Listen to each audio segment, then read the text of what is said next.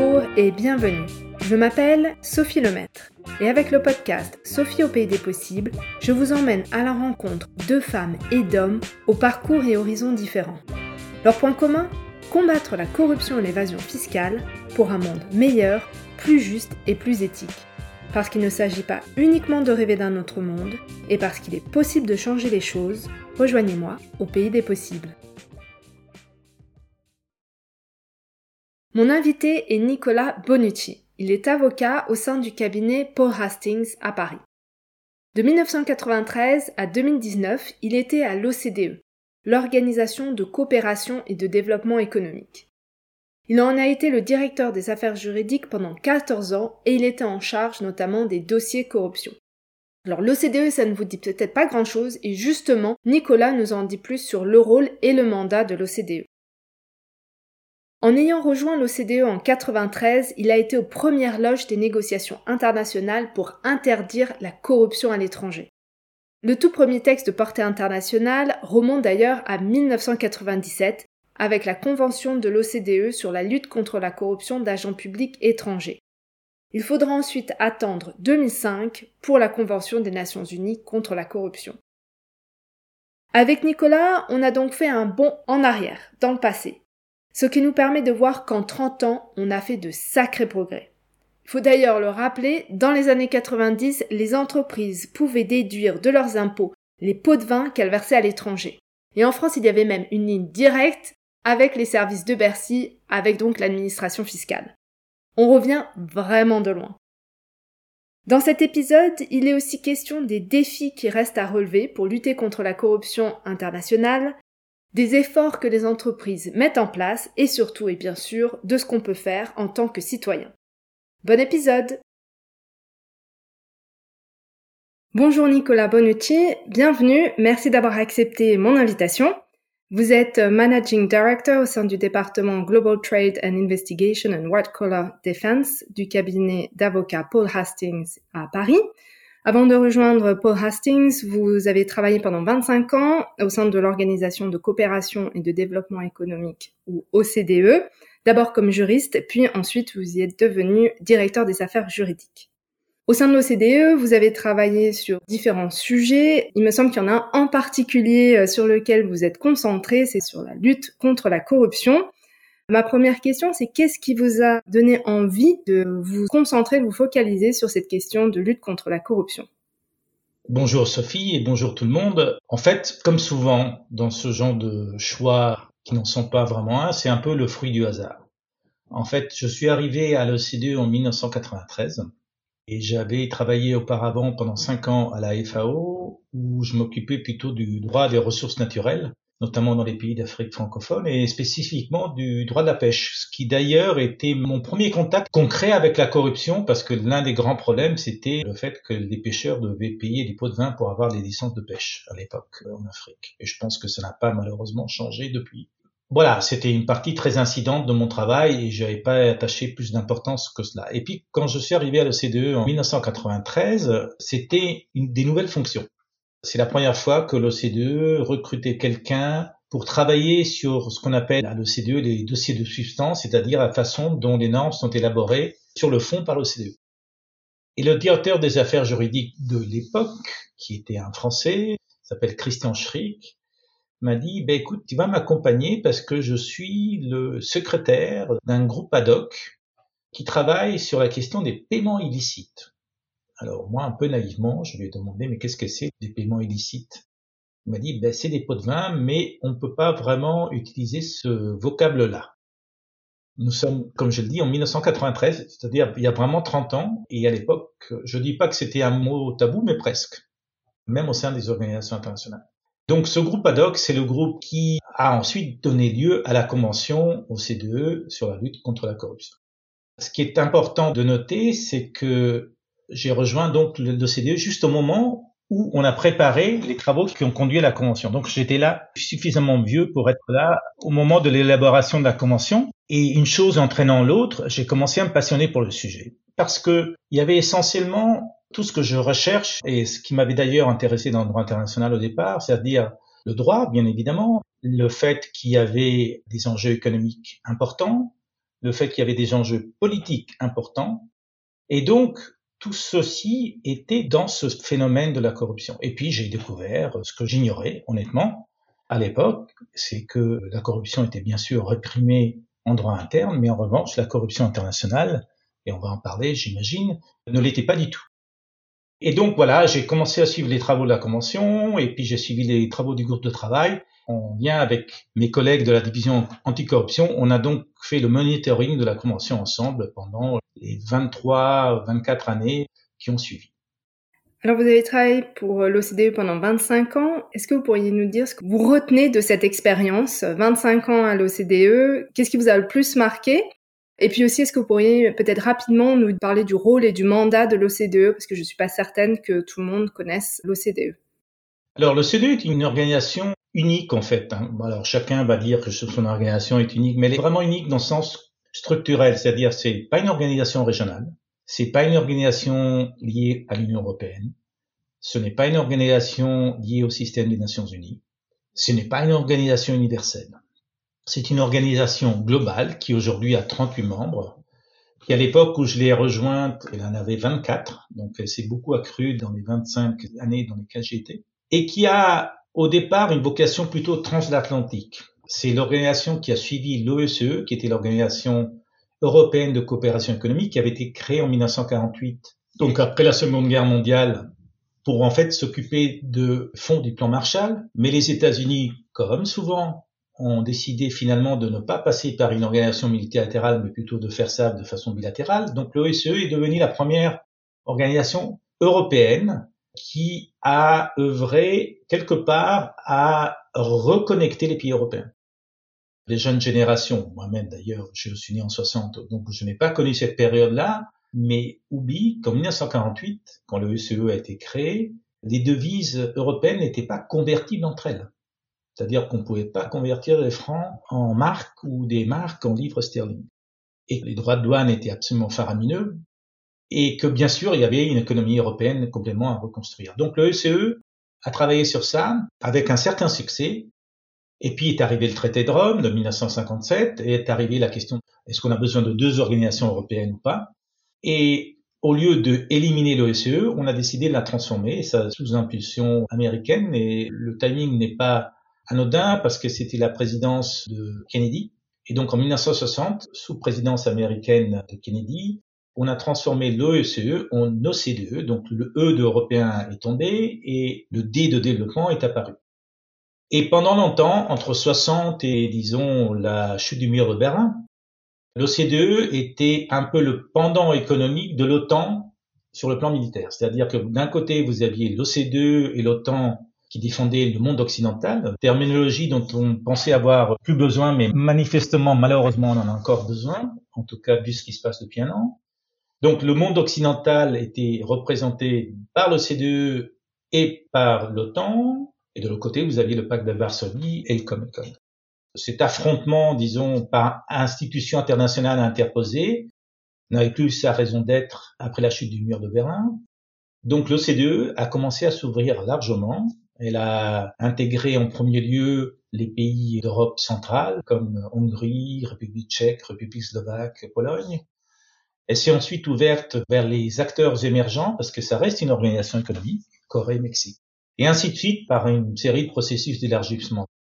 Alors quel est le mandat de l'OCDE? Donc l'OCDE maintenant c'est 38 pays qui représentent l'Amérique, l'Amérique du Sud, l'Europe, pas de pays africains malheureusement, l'Asie et le Pacifique. C'est une organisation essentiellement de politique économique, sociale, de politique publique. C'est une organisation qui, contrairement aux banques multilatérales, ne donne pas d'argent, elle donne des conseils.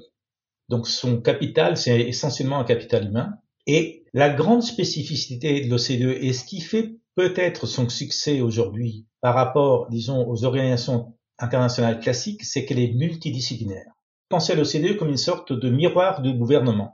Vous avez un ministère de l'agriculture, il y a une direction de l'agriculture. Un ministère de l'éducation, il y a une direction de l'éducation. Il y a une direction des affaires sociales. Et donc, par rapport à cette structure gouvernementale, l'OCDE représente un peu, comme je disais, le miroir international. Mais dans une organisation beaucoup plus limitée en termes de personnes. Le nombre de fonctionnaires de l'OCDE, c'est à peu près 3500.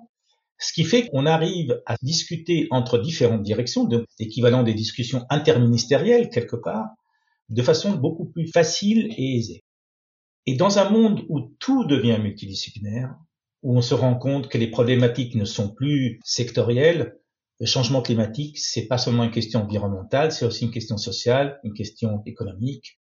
Le Covid, c'est pas seulement une question de santé publique, c'était également une question, en effet, de relations commerciales. Enfin, on se rend compte maintenant que tout est dans tout, et l'organisation de coopération de développement économique est parfaitement bien placée. Donc, elle donne des avis et des conseils par pays, et aussi collectivement au pays.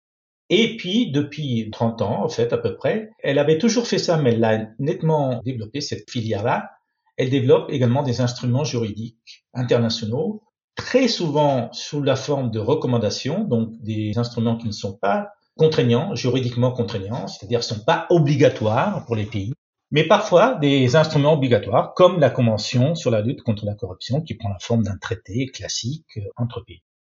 Et ce rôle de développement des instruments internationaux a donné beaucoup de visibilité à l'organisation. On a beaucoup parlé d'elle notamment dans le domaine de la lutte contre la corruption. On a aussi beaucoup parlé d'elle et on continue à parler beaucoup d'elle sur le front de la taxation internationale. C'est l'OCDE qui a finalement s'est attaqué à la problématique des paradis fiscaux, des pays avec faible fiscalité. C'est l'OCDE qui a œuvré pour la taxe mondiale de 15% qui va maintenant être mise en place. Dans un monde qui, à l'époque, et c'est quand même important de le comprendre, était vu comme un monde globalisé et donc avec des enjeux globalisés. C'est-à-dire qu'on se disait, Bon, il faut des règles du jeu communes parce que sinon le système va pas tenir. Voilà en deux mots ce qu'est l'OCDE. Et du coup, de votre expérience, qu'est-ce que vous retenez de ces 25 ans en ayant travaillé sur de multiples sujets, travaillé avec des gouvernements, d'autres acteurs aussi? Qu'est-ce que vous retenez? Qu'est-ce qui vous a le plus marqué? Alors, ce que je retiens, c'est déjà que j'ai eu énormément de chance. Je me suis retrouvé au sein de cette organisation dans la période probablement la plus féconde de l'histoire de cette organisation, je ne sais pas où le monde post-Ukraine va aller, mais le monde que j'ai connu donc entre disons 93 et 2019, parce que j'ai quitté l'organisation quelques mois avant la Covid, était un monde dans lequel justement, comme je le disais, les barrières étaient tombées et qu'on pouvait mettre autour de la table des acteurs dont on avait du mal à penser qu'il aurait pu être le cas il y a des années auparavant. Dans le domaine de la fiscalité internationale, on a pu mettre autour de la table non seulement les pays OCDE, mais la Chine, l'Inde, l'Afrique du Sud, le Nigeria. J'ai eu la chance d'être au beau milieu d'une organisation qui prenait de l'ampleur, qui prenait de l'importance, et sur des dossiers qui étaient extrêmement gratifiants, parce qu'on avait l'impression de faire avancer une régulation internationale. Alors, je ne suis pas naïf, hein, tout n'était pas parfait, loin de là, mais le monde aller plutôt dans la gestion de ce qu'on appelle les biens communs en commun.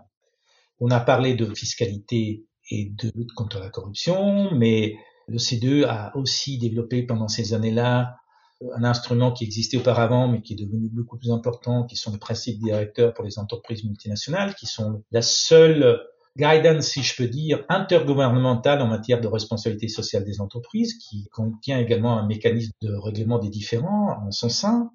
Et donc, j'étais dans cette organisation qui était assez vibrante. J'ai eu la chance aussi de faire une carrière à l'intérieur de cette organisation, de devenir directeur adjoint en 2000 et directeur des affaires juridiques en 2005. Ce que j'en retiens donc, c'est un sentiment d'avoir œuvré pour le bien commun, d'avoir été dans une organisation particulièrement dynamique, dans une période de l'histoire de l'humanité qui a beaucoup de travers aussi, mais dont on commence à se rendre compte aujourd'hui qu'elle comportait aussi un aspect, comme je le disais, la globalisation forçait les pays aussi à réfléchir en commun à des problématiques. Je ne suis pas du tout certain, par exemple, qu'aujourd'hui, en 2023, les Nations Unies pourraient négocier une convention des Nations Unies contre la corruption comme ils l'ont fait en 2003-2005, parce que les circonstances géopolitiques ne sont plus du tout les mêmes. Voilà, donc un sentiment vraiment d'avoir été là au bon moment, et j'ai eu beaucoup de chance. Est-ce que vous pourriez élaborer sur votre dernier point? Vous avez l'impression que ce serait plus possible aujourd'hui d'élaborer une convention internationale de lutte contre la corruption. Pourquoi vous avez le sentiment qu'aujourd'hui, les rapports de force ont complètement changé par rapport à 2003-2005 Est-ce qu'il y a un intérêt moindre pour lutter contre la corruption ou bien simplement parce que ces dernières années, entre le Covid, des politiques plus populistes, etc., on a un repli? Quel est votre regard là-dessus? Comme souvent, Sophie, dans ce genre de situation, c'est multifactoriel. Alors je pense que, en premier lieu, le contexte géopolitique qui existe depuis le 24 février 2022 rend les choses extrêmement compliquées parce que les positions des deux côtés sont très idéologisées. Je vous donne un exemple je ne vois pas un secret d'État, mais en discutant vers la fin de l'année dernière avec des collègues des Nations Unies, qui sont donc en charge de la Convention des Nations Unies sur la lutte contre la corruption, je leur demandais est-ce que ce qui se passe avec la Russie et l'Ukraine a un impact? Et ils me disaient oui, oui, bien sûr, c'est un impact. Et ils me donnaient un exemple d'un projet de résolution qui avait été présenté par l'Australie. Je ne sais même pas sur quel sujet, hein, peu importe d'ailleurs dans le cadre du suivi des conventions des Nations Unies, et ce projet de résolution a été retiré par l'Australie, alors que, encore une fois, le sujet, peu importe, mais il allait dans le bon sens, uniquement parce que la Russie avait indiqué qu'elle allait le soutenir. Donc si on rentre dans ces logiques-là, c'est clair que ça va être très très compliqué de faire quelque chose ensemble.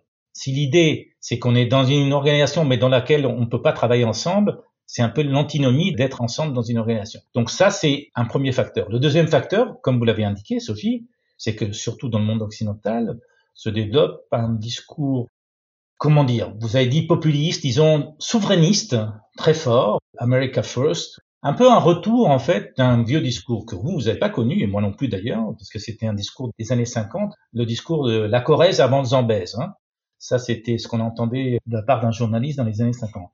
Un discours un peu de repli sur soi. Ça, c'est la deuxième raison. Et la troisième raison, c'est aussi que dans un monde qui devient de plus en plus compétitif, par exemple, je pense que si les pays partis à la Convention de l'OCDE s'étaient rendus compte exactement de ce que ça allait vouloir dire d'être parti à la Convention de l'OCDE et des choses qu'ils devraient faire pour continuer à être euh, en règle par rapport à la Convention de l'OCDE, je ne suis pas sûr qu'ils auraient été aussi enthousiastes euh, au moment de signer la Convention.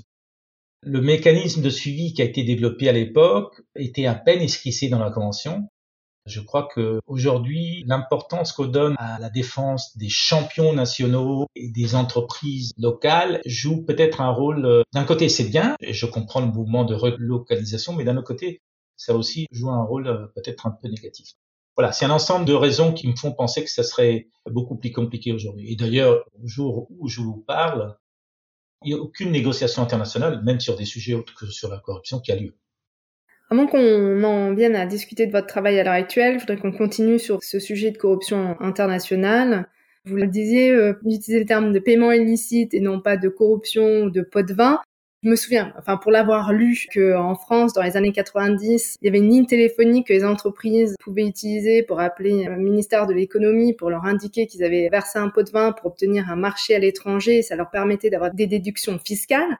Donc ça, c'était les années 90. On est 30 ans plus tard. Quelles évolutions vous avez notées ces 30 dernières années dans cette lutte contre la corruption euh, internationale? Et à votre avis, est-ce qu'on est sur la bonne voie ou avec ces dernières années, vous avez l'impression que finalement on repart peut-être un petit peu en arrière?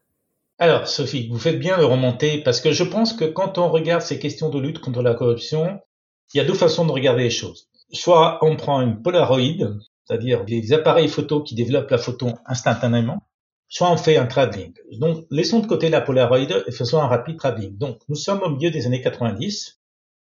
C'est pas il y a deux siècles, hein. C'est il y a 30 ans. C'est pas non plus euh, si énorme que ça. Et comme vous l'avez indiqué, non seulement le paiement de pots de vin à l'étranger était légal, légitime, mais en plus, parce qu'il était légal, il était déductible à des fins fiscales. Donc, comme vous l'avez rappelé, il suffisait de démontrer quelque part à l'administration fiscale qu'on avait payé un pot de vin pour le déduire des frais, entre guillemets. Donc ça, c'était la situation à la fin des années 90, avant la convention C2. Il faut pas l'oublier. Donc, si on regarde ça, le chemin qui a été parcouru est quand même immense. Est quand même immense. S'il n'y avait pas de convention C2 et de la française, il n'y aurait pas eu d'affaires et de règlements négociés Airbus, il n'y aurait pas eu toute une série d'autres affaires dans d'autres pays. Donc, les pas en avant qui ont été faits d'un point de vue de législation et de criminalisation de la corruption internationale sont absolument gigantesques. Parce que, encore une fois, on peut dire ça ne va pas suffisamment vite, mais 30 ans, c'est vraiment pas grand chose dans la grande machine de l'humanité. Ceci étant dit, la corruption n'est pas éradiquée loin de là. Elle prend d'autres formes. Les circuits deviennent plus sophistiqués. Elle reste, je ne veux pas dire incontournable, mais très difficile à éliminer dans certains pays, dans certains secteurs de l'économie. Et donc la problématique subsiste. J'avais une image que j'utilise moins parce que je suis dans une autre fonction aujourd'hui, mais quand j'étais à l'OCDE, je disais, bah, je me sens un peu comme un coureur de marathon. Donc je sais que la lutte contre la corruption, c'est quelque chose de longue haleine, donc je cours mon marathon. Sauf que le coureur de marathon, lui, il sait s'il est au kilomètre 5, au kilomètre 10, au kilomètre 20, au kilomètre 30. Moi, je ne sais pas. J'ai aucun point de repère. Je sais le chemin que j'ai parcouru, mais le chemin qui me reste à parcourir est une inconnue. De ce point de vue-là, on peut parfois tomber dans le découragement ou dans une certaine forme de cynisme de se dire, mais en fait, ça sert à rien. Et ce n'est pas vrai. Ce n'est pas vrai parce que il faut peut-être avoir mon âge pour se rappeler de comment était le monde auparavant. Mais la situation s'est beaucoup améliorée. La problématique est que de la même manière que la lutte contre la corruption s'est améliorée, l'économie mondiale a explosé, explosé vraiment dans les 30 dernières années. Et donc, c'est vrai qu'il y a tellement plus d'argent qui circule, il y a tellement plus d'opportunités qui circulent, que éradiquer de toute façon, on n'éradique jamais un phénomène humain, et la corruption est un phénomène extrêmement humain. Mais en tout cas, la limiter au maximum est une tâche qui reste très importante et qui est loin d'être achevée. Est-ce qu'il y a un élément, une action en particulier que vous aimeriez partager avec nous qui montre en fait cette évolution et le grand pas qu'on a accompli entre il y a 30 ans, on pouvait déduire les pots de vin et maintenant? Est-ce qu'il y a une mesure en particulier qui vous semble emblématique qui montre cette évolution positive? Comme on est en France, je vais vous donner un exemple français. La France adopte une loi à la suite de la Convention de l'OCDE. Très intéressant d'ailleurs de noter que la Convention de l'OCDE contre la corruption n'est pas, malgré ce qui est souvent dit, n'a pas été le fruit d'une pression américaine, mais plutôt d'une volonté franco-allemande. C'est-à-dire que les Américains, eux, voulaient plutôt une recommandation, donc non juridiquement contraignante, et les Allemands et les Français disaient non. Nous, on ne peut pas modifier notre droit pénal sur la base d'une recommandation, on a besoin d'un traité. Donc la France adopte le traité et adopte une législation qui, sur le papier, à peu près correcte, sauf qu'il ne se passe rien en France. Il ne se passe rien pendant cinq ans, pendant six ans, pendant sept ans. Il n'y a pas d'enquête. Quand il y a des enquêtes, elles n'aboutissent pas. Quand elles aboutissent, les peines prononcées à la fin, au bout de sept, huit, dix ans, sont de l'ordre du symbolique. Et la Convention de l'OCDE prévoit un mécanisme d'évaluation et donc de pression aussi des pairs par le groupe de travail sur la corruption qui a commencé vais le dire très franchement, à taper sur la tête de la France comme on l'avait fait avec d'autres pays. Et notamment à la suite d'un rapport de l'OCDE en 2012-2013, il y a une prise de conscience de la France qui aussi coïncidait avec l'affaire Cahuzac. À la suite de l'affaire Cahuzac, le PNF a été créé. PNF pour Parquet, national, financier, pardon, oui, absolument, Parquet national financier c'est vraiment, et d'ailleurs le ministre lui-même le reconnaît, Michel Sapin, c'est vraiment parce que l'OCDE a mis de la pression que la France, M. Sapin qui était à l'époque ministre de l'économie et des finances, a adopté la loi qui est connue sous le nom de Sapin 2, qui est une loi qui visait non seulement à renforcer la législation, mais qui a surtout eu deux grandes introductions dans cette loi. La première, c'est ce qu'on appelle la convention judiciaire d'intérêt public, c'est-à-dire une convention judiciaire qui permet au parquet national financier de rentrer dans une discussion avec une entreprise pour que l'entreprise reconnaisse les faits, soit sanctionnée pour les faits, sans que ça aboutisse forcément à une audience devant un tribunal et un procès. Donc la CGIP, c'est ce qui a été utilisé notamment dans le cas de l'affaire Airbus, dans laquelle l'entreprise Airbus a quand même dû payer plus de 2 milliards d'euros au Trésor public français. Et l'autre grande introduction de la loi Sapin 2, c'est l'Agence française anticorruption. On voit bien là que par le mécanisme de suivi, et je pourrais donner des exemples semblables pour le Royaume-Uni, c'est en raison de la pression de l'OCDE que le Royaume-Uni a adopté le UK Bribery Act en 2010, quelques années avant la loi française. C'est en raison de la pression de l'OCDE que la responsabilité des personnes morales a été introduite dans plusieurs pays d'Amérique latine. Donc, il y a eu vraiment des manifestations tangibles au niveau, comme je le disais, de la législation. Au niveau des enquêtes et des poursuites, c'est beaucoup plus compliqué parce que le C2 n'est pas une autorité d'enquête, n'est pas une autorité de poursuite. Il y a l'indépendance des tribunaux qu'il faut aussi reconnaître. Mais ça, ce sont des réalités tangibles. Il y a aujourd'hui, en France, un cadre juridique dans lequel il y a un parquet national financier, il y a une convention judiciaire d'intérêt public, il y a une agence française anticorruption. Encore une fois, le fait que tous ces mécanismes et ces autorités existent ne veut pas dire que la corruption disparaît, mais ça devient beaucoup plus compliqué. Et si on doit commencer à faire des grands montages pour continuer à faire ce qu'on voulait faire avant, plus facilement, on prend plus de risques aussi. Il faut que vos éditeurs comprennent que le meilleur acte de corruption, c'est deux personnes qui ne se connaissent pas, qui se rencontrent dans la partie internationale d'un aéroport et qui échangent une mallette. Voilà. Là, c'est du classique, mais ça marche toujours. Sauf que c'est très compliqué aujourd'hui de faire ça comme ça. Très très compliqué, pour toute une série de raisons. Parce que la lutte contre la corruption doit être vue aussi dans un ensemble plus important. Aujourd'hui, il est très difficile de faire des grosses transactions en cash, c'est même interdit dans la plupart des pays. Si on peut plus faire ça, qu'est-ce qu'on fait? On trouve des intermédiaires, on crée des sociétés écrans. Mais en faisant cela, on augmente le nombre de personnes qui sont au courant au moins d'un bout de l'histoire. Et à partir du moment où on est au courant d'un bout de l'histoire, le risque qu'il y ait un lanceur d'alerte, qu'il y ait un employé qui ne soit pas content, qu'il y ait un fournisseur qui s'estime lésé par des marchés publics qui lui semblent traficotés, augmente. Et donc les risques que les affaires ressortent est beaucoup plus important. Donc, oui, la corruption existe toujours, oui, c'est toujours possible, mais c'est beaucoup plus compliqué. Et quels sont les grands défis que vous voyez pour cette année 2023 et les années qui viennent que l'on doit relever justement pour continuer à avancer dans cette lutte euh, contre la corruption internationale? Une deuxième question, par rapport à ces défis, est-ce que vous avez déjà des pistes justement pour relever ces défis? Il y a deux asymétries importantes et je dirais un angle mort. Si je dois identifier les trois challenges principaux aujourd'hui, c'est deux asymétries et un angle mort. La première asymétrie, c'est entre les pays partis à la Convention, le degré de mise en œuvre de la Convention, pas tant au niveau législatif, parce que comme j'ai dit, au niveau législatif, c'est à peu près équivalent, mais au niveau des enquêtes et des poursuites, reste trop inégal. En clair, disons les choses très franchement, les connaît entre nous, que la Bulgarie ne poursuive pas pour des infractions de corruption de fonctionnaires publics à l'étranger, parce que c'est bien cela dont on parle, hein, fonctionnaires publics à l'étranger, c'est pas vraiment ni surprenant ni inquiétant. Je ne pense pas qu'il y ait beaucoup d'entreprises bulgares qui agissent sur les marchés internationaux. Il y en a certainement moins au niveau régional, mais bon, c'est pas très gênant. En revanche, si un pays comme le Japon n'a pratiquement pas de cas en la matière, alors que le Japon est parti à la Convention depuis 1999, je trouve ça préoccupant.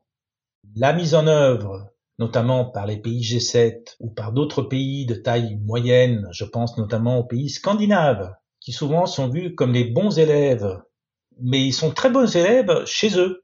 Mais quand il s'agit d'aller faire du business à l'étranger, c'est beaucoup moins évident. Et il y a eu plusieurs scandales qui sont sortis dans les dernières années.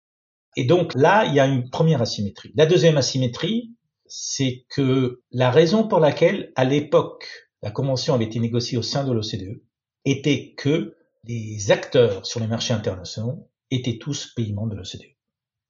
Je vous rappelle, encore une fois, on parle du milieu des années 90. Ils représentaient à l'époque les pays partis à la Convention, qui sont moins nombreux d'ailleurs que les pays partis à la Convention aujourd'hui, parce qu'il y a d'autres pays qui ont rejoint la Convention, ils représentaient plus de 90% des exportations mondiales. Aujourd'hui, les pays partis à la Convention, comme je l'ai dit, sont plus nombreux que ceux de 97-99, représentent à peine plus de 60% des exportations mondiales. Pourquoi? Parce que vous avez des acteurs comme l'Inde, la Chine, les tigres et tigrons asiatiques qui sont arrivés sur le marché international. Et donc eux ne sont pas partis à la convention OCDE. Il n'y a pas de mécanisme de suivi.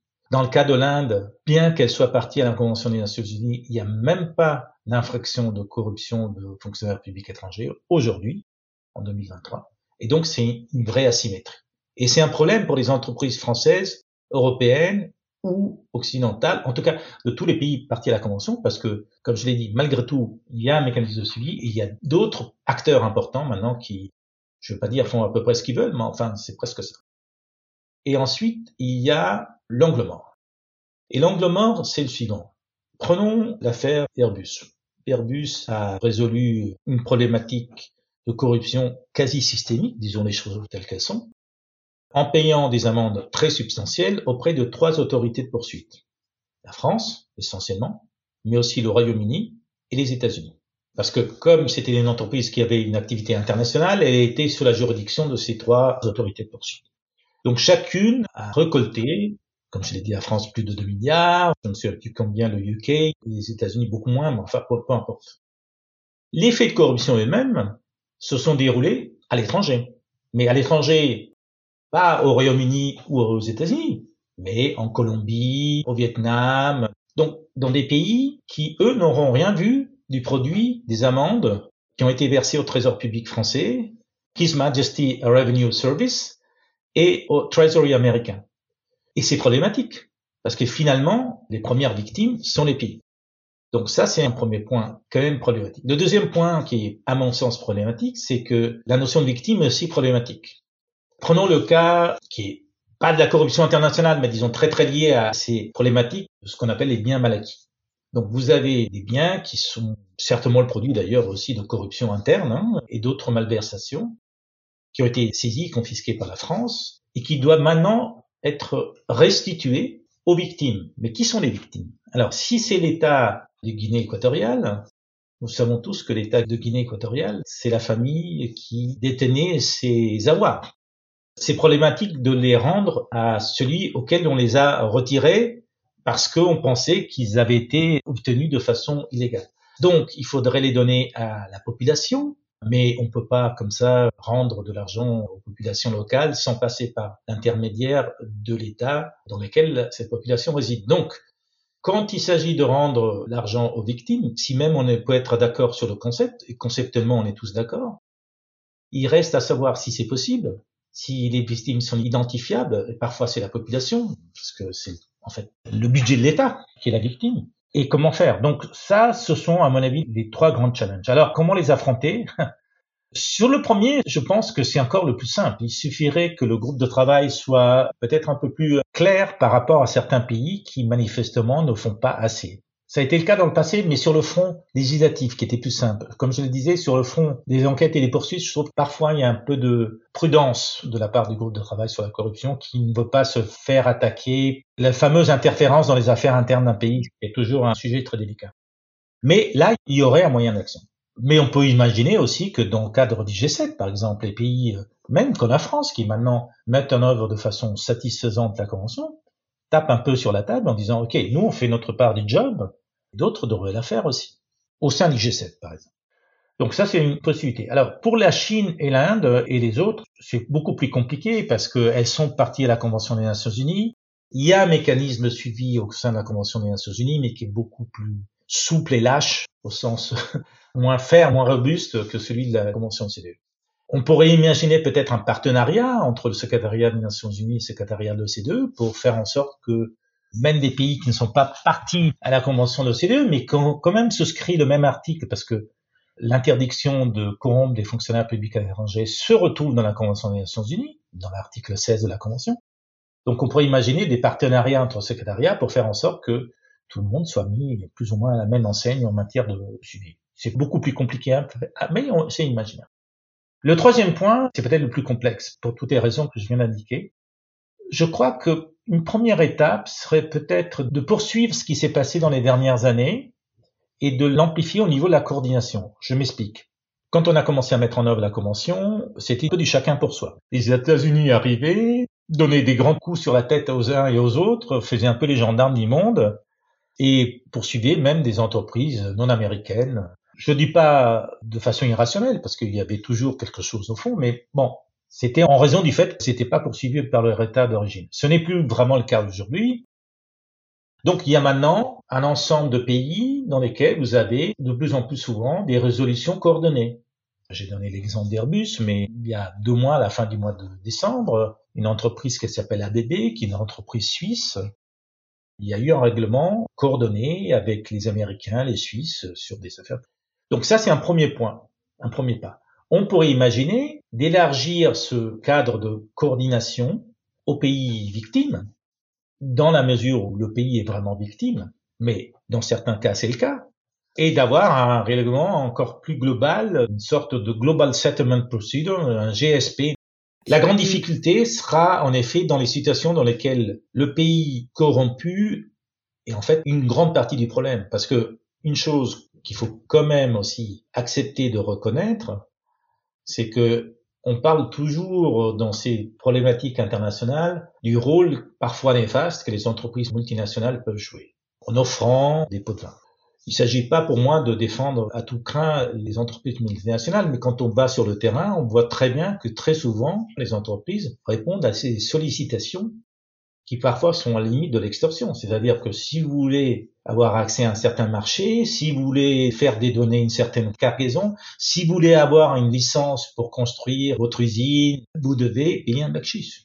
Et sinon, vous l'aurez pas. Et sinon, vous le ferez pas. Et donc, très souvent, le pays dans lequel la corruption a lieu est aussi actif que l'entrepreneur qui paye le pot donc ça, c'est un vrai problème parce que le retour des avoirs ou des amendes ne doit pas favoriser les pays qui sont quand même aussi partie prenante au fait de corruption.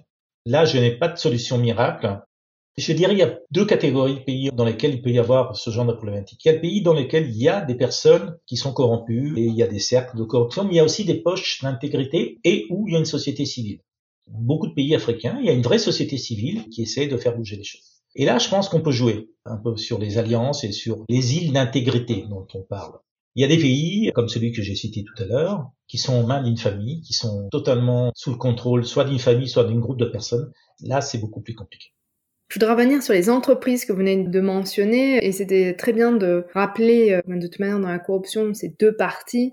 Donc il faut bien qu'il y ait une partie qui accepte ou qui demande, donc de rappeler le rôle euh, aussi des États ou en tout cas des fonctionnaires au sein de ces États. Et c'est pas propre à une région, on peut retrouver euh, à travers le monde, donc euh, ce n'est pas propre à l'Afrique comme parfois on peut entendre. On le trouve ça aussi en Europe. Mais au niveau des entreprises, on a vu que ces dernières années, les entreprises mettent en place des programmes de conformité ou de programmes anticorruption soit de manière volontaire, soit parce que la loi l'exige, comme la loi Sapin 2 en France, la loi qu'on a mentionnée tout à l'heure. Pourtant, même si ces entreprises vont mettre en place ces programmes de conformité, on voit qu'il y a encore des scandales qui vont toucher des entreprises qui ont mis en place ces programmes de conformité. Du coup, on peut se demander si ces programmes, c'est pas simplement un, exercice d'affichage ou tick box exercise en anglais. Du coup, ma question, c'est alors, est-ce que c'est un mythe ou une réalité, la conformité en entreprise Alors, vous m'auriez posé la question il y a trois ou quatre ans, c'est-à-dire quand j'étais encore à la CDE, vous aurais peut-être donné une réponse légèrement différente. Là, ça fait plus de trois ans que je suis en cabinet. Je conseille les entreprises, d'une part au titre de la conformité, de la prévention, mais aussi en matière d'enquête interne lorsqu'il y a des soupçons, par exemple, qui peuvent se révéler. Et bien évidemment, je ne prétends pas avoir une vision complète de la situation. Et je admet aussi que je conseille essentiellement des grandes entreprises. Je crois que l'une des choses dont je me suis rendu compte dans les trois années et quelques dans lesquelles j'étais au cabinet, c'est la complexité d'avoir un programme de conformité effectif. Quand vous avez des employés dispatchés dans le monde entier, quand vous avez des employés qui viennent, et il ne s'agit pas de dire que la corruption est un phénomène culturel parce que ça c'est de la foutaise, Personne au monde n'a envie de payer des pots de vin comme ça spontanément parce que ça fait partie de la culture. Mais il est vrai néanmoins qu'il y a des cultures différentes. C'est-à-dire que j'ai donné tout à l'heure l'exemple des pays scandinaves. Je pense que payer un pot de vin dans un pays scandinave, c'est très très problématique. Je dis pas que ça n'arrive pas, et ça peut arriver, mais c'est très très problématique parce qu'il y a une culture à l'intérieur du pays vous mettez autour de la table toute une série d'employés de différents niveaux, de différentes responsabilités, de différentes langues, et vous leur donnez un cadre commun, vous essayez de leur donner un cadre commun, c'est pas simple. Donc il y a ce type d'accident-là. Et je pense que ce type d'accident-là, il arrivera toujours. On pourra mettre tout ce qu'on veut, mais il arrivera toujours. Vous avez toujours des individus ou des groupes d'individus qui, pour une raison ou pour une autre, font ce type de choses. Et là, je crois, encore une fois, il faut être humble. On n'arrivera jamais, si vous voulez, à la corruption zéro. Je me suis toujours méfié de ces vocables de corruption zéro, de radiquer la corruption. En revanche, là vous avez parfaitement raison, Sophie, et ce qui me frappe, c'est que nous sommes aujourd'hui en 2023, pratiquement 25 ans après la convention CE, il y a encore des grandes entreprises dans lesquelles on est confronté à des situations où la corruption est quasi systémique. C'est-à-dire qu'il y a vraiment un modèle de corruption. Et j'avoue que j'ai un peu de mal à comprendre moi-même je pense que une des grandes faiblesses de la communauté internationale, c'est de ne pas avoir fait suffisamment d'analyse économique réelle de ce que sont les bénéfices supposés de la corruption. Je m'explique. Je pense qu'il y a beaucoup d'entreprises qui payent des pots de vin. En fait, parce qu'elles pensent que c'est en payant des pots de vin qu'elles auraient des marchés, mais je pense qu'elles pourraient en avoir presque autant, sinon pas autant, en ne payant pas de pots de vin. Et je me souviens, par exemple, d'une affaire, vous, vous avez peut-être entendu parler, qui était une des premières grandes affaires, qui était l'affaire Siemens, où on s'était rendu compte que Siemens payait une série d'intermédiaires dont ils savaient même pas exactement ce qu'ils faisaient. Mais parce qu'ils avaient toujours été là. Alors il y a parfois, il y en avait un qui était le fils du père. Voilà, des choses de ce type-là. Et donc, je crois qu'il y a une certaine complaisance dans certaines entreprises en disant, c'est comme ça qu'on va obtenir le marché, parce qu'on n'est pas suffisamment innovant, on n'est pas suffisamment compétitif, et que c'est une façon de pallier à ce genre de choses. Là, en effet, je trouve ça préoccupant et un peu navrant, surtout venant de grandes entreprises. Vous l'avez dit au tout début de votre réponse que vous auriez peut-être pas donné cette réponse si vous aviez encore été à l'OCDE, vous ne travailliez pas euh, pour un cabinet d'avocat. Donc la question que j'ai, c'est pourquoi avoir choisi euh, de travailler en cabinet d'avocat après avoir euh, quitté l'OCDE Qu'est-ce qui vous a attiré? Justement, j'avais envie de me confronter à la réalité. Et j'avais toujours l'impression qu'il me manquait quand même un angle d'attaque dans ce que je disais. Dans mon travail à l'OCDE, j'ai toujours privilégié le dialogue avec les entreprises. Parce que j'ai toujours considéré que les entreprises internationales peuvent être bien évidemment une partie du problème, mais sont certainement une partie de la solution. Et notamment, je crois beaucoup à ce qu'on appelle les actions collectives, c'est-à-dire les groupes d'entreprises de même secteur ou rangs dans le même pays qui se mettent d'accord pour dire bon basta, nous on arrête. Et je trouve que c'est souvent très très efficace. J'avais envie de me confronter à ça et j'avais le sentiment quelque part que les choses n'étaient pas aussi simples que lorsqu'on est du côté de l'OCDE. J'avoue que j'avais sous-estimé la complexité. Je vous donne un exemple. Vous faites une enquête interne. Vous avez un partenariat local. D'accord? Dans un pays pas simple, disons. Avec un système de droit peut-être pas aussi développé que chez nous, un système judiciaire peut-être pas aussi indépendant. Vous faites une enquête interne, vous découvrez pas peut-être un système de corruption avec toutes les caractéristiques, mais beaucoup d'indicateurs de ce qu'on appelle les red flags. Vous décidez de partir. Très bien. Pourquoi pas hein? C'est une décision tout à fait, je dirais, légitime et presque louable. Mais c'est pas aussi simple que ça de partir, parce que vous avez un partenariat, qu'il y a un contrat, ce contrat doit être dénoncé, il y a peut-être des personnes à licencier, il faut donner des raisons aux personnes. Voilà, c'est compliqué. Quand on est dans l'action, c'est très compliqué. Ce que j'aime beaucoup dans ce que je fais aujourd'hui, c'est que je suis confronté un peu au principe de réalité, avec ce que ça comporte de prise en compte de toute une série de paramètres imaginés à l'OCDE, mais que je vois beaucoup plus clairement ici. C'est intéressant, ça fait écho à ce que mon invité du mois de janvier a dit. Pendant très longtemps, elle a travaillé pour euh, des organisations internationales ou des ONG dans le domaine de la lutte contre la corruption. Elle a eu la même réflexion. Maintenant, elle travaille en banque comme spécialiste conformité. C'était vraiment dans cette idée de se confronter et comprendre vraiment la réalité au quotidien des banques et autres. C'est assez intéressant de voir la même façon de penser.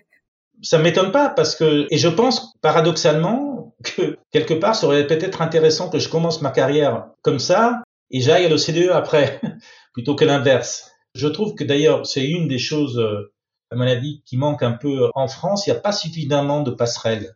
Ça reste des itinéraires un peu atypiques et je trouve qu'il devrait y avoir plus de passerelles, que les gens qui ont une expérience en privé devraient aller travailler dans les organisations internationales et vice versa. Alors, je ne dis pas forcément un système à l'américaine où ça devient un peu complexe parce que c'est quand même un peu systémique, mais même entre magistrats et avocats, il faut comprendre, il n'y a pas de meilleure façon de voir les choses d'un autre côté que d'être dans l'autre côté c'est beaucoup plus parlant que d'imaginer ce que l'autre vous dit.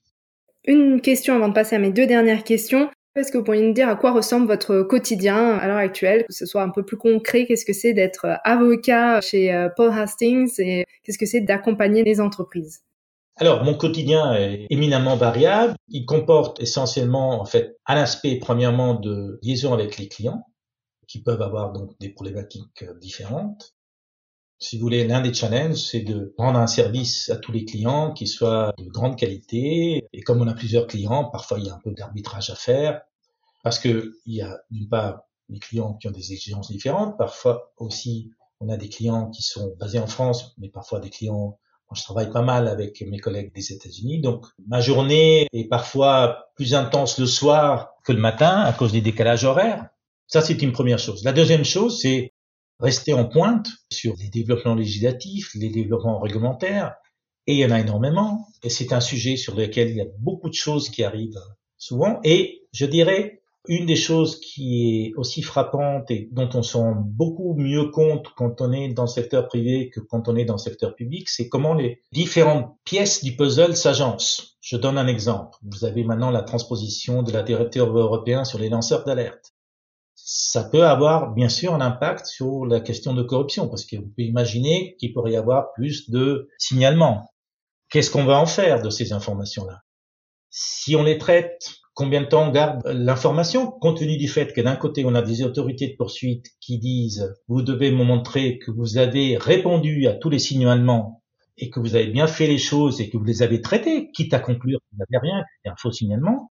Et d'un autre côté, vous avez les autorités comme la CNIL, les autorités de respect de la vie privée, qui disent, bah écoutez, au bout de six mois, vous devez effacer toutes les données personnelles.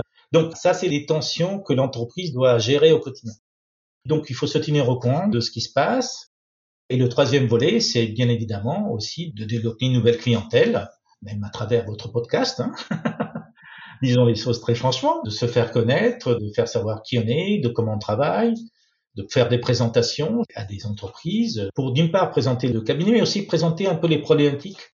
Peut-être qu'une des choses que je peux apporter peut-être par rapport à un avocat plus classique, c'est le fait que je viens d'un parcours très international, donc j'ai une vision un peu plus globale des choses. Et donc, pour les entreprises qui sont très centrées vers l'export, ça peut être un plus. Et puis, j'enseigne aussi à Paris 10 Nanterre depuis deux ans dans un master de droit pénal économique où j'enseigne droit et dispositif anticorruption. Je participe à des conférences, je publie des tribunes. Non, non, j'ai de quoi m'occuper. Oui, ça a l'air très varié. Super. Alors pour terminer, mes deux dernières questions, celles que je pose à tous mes invités. La première, c'est qu'est-ce qu'on peut faire en tant que citoyen? Quel rôle on peut jouer dans la lutte contre la corruption? Ça peut nous paraître très éloigné, très abstrait. Donc voilà, essayer de donner quelques clés pour qu'on puisse tous agir. Je vais répondre à votre question telle qu'elle a été formulée parce qu'elle me convient parfaitement bien. C'est-à-dire la lutte contre la corruption. Et pas forcément uniquement la lutte contre la corruption internationale, qui est bien plus compliquée pour un simple citoyen. Mais la corruption, comme vous l'avez indiqué tout à l'heure, Sophie, c'est pas l'apanage uniquement des pays en voie de développement. La corruption, elle existe en France, dans tous les pays, y compris les pays développés. Elle existe au quotidien. Elle existe à l'échelle locale. Bien sûr, le citoyen aura du mal à être euh, totalement impliqué dans une affaire extrêmement complexe de corruption internationale qui nécessite des enquêtes, mais le citoyen peut soutenir des associations ou des ONG qui ont cette vocation-là. Il y en a en France. Il y a le consortium international des journalistes qui fait un travail remarquable. Il y a aussi cet aspect-là, mais le citoyen, comme je le dis, a la possibilité d'agir au local, au quotidien. Ça, c'est la première chose. Et la deuxième, le citoyen aussi a la possibilité d'agir en tant que citoyen. Je m'explique. Je suis franco-italien ou italo-français, ça dépend de mon humeur du jour. Donc je viens d'un pays, disons l'Italie, je suis né en Italie, dans lequel on a l'habitude d'avoir des relations humaines basées sur du service rendu, du népotisme, du réseautage. Le mot corruption vient du latin et c'est une corrosion. Alors, c'est pas des pots de vin, c'est pas la grande corruption, mais ce sont des petites concessions qu'on fait à son éthique individuelle au quotidien qui parfois peuvent aussi créer un humus. C'est-à-dire que quand on commence à vouloir faire sauter une amende parce qu'on connaît le brigadier du coin, quand on commence à vouloir aller au bureau de la mairie et faire remonter son dossier parce qu'on connaît l'employé de la mairie, c'est pas illégal, c'est pas de la corruption au sens des pots de vin, mais je pense que ça fait partie d'une éthique générale qui est importante de préserver. Je pense qu'il faut que chacun de nous, et chacun de nous, personne n'est parfait, j'ai parfois eu euh, mes propres contradictions, tout le monde en a, doit réfléchir à ça, doit réfléchir aussi à comment se comporter au quotidien par rapport à ce genre de petites choses, parce que j'ai toujours pensé que les choses ne sont pas comparables, bien évidemment. Il n'y a rien de comparable avec les deux situations que je viens d'écrire et une affaire de corruption internationale avec des paiements faramineux. Mais en même temps, Tout ça, c'est un continuum. Il faut veiller à cela. Très bien, merci. Et dernière question, avez-vous une œuvre à nous recommander? Œuvre au sens large.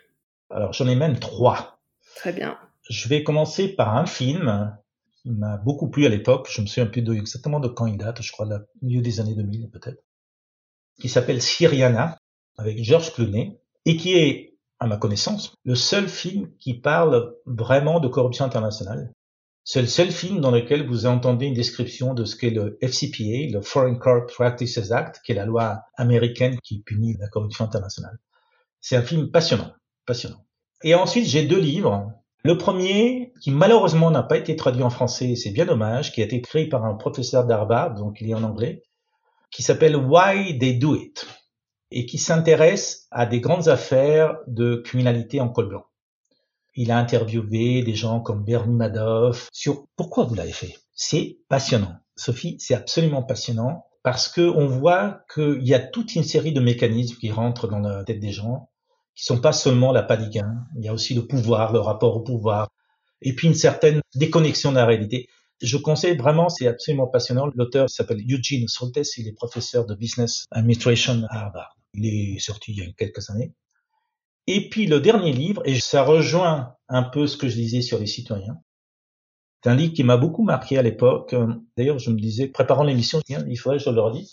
Écrit par un historien britannique qui s'appelle Ramsay MacMullen, qui est le déclin de Rome et la corruption du pouvoir. Et lui est disponible en français et paru en 2011-2012.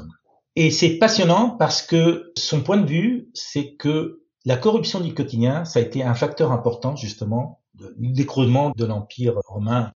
Et on voit très bien les mécanismes euh, dans lesquels on est entraîné et en lisant les quelques critiques, euh, il y a un ou deux critiques qui disaient ça donne à réfléchir également sur le monde d'aujourd'hui.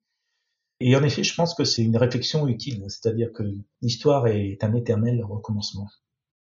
écoutez, merci beaucoup pour cet échange qui était très intéressant d'avoir votre regard sur ces 30 dernières années voir que les choses avancent, même si on peut faire encore plus. Votre travail aussi maintenant et votre regard en fait commence à changer entre passer par l'OCDE et maintenant en cabinet d'avocat. Donc un grand merci pour votre disponibilité.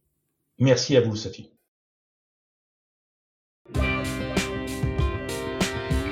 Merci d'avoir écouté l'épisode jusqu'au bout. Si vous ne l'avez pas encore fait, abonnez-vous au podcast et surtout partagez-le avec vos amis, votre famille, vos collègues.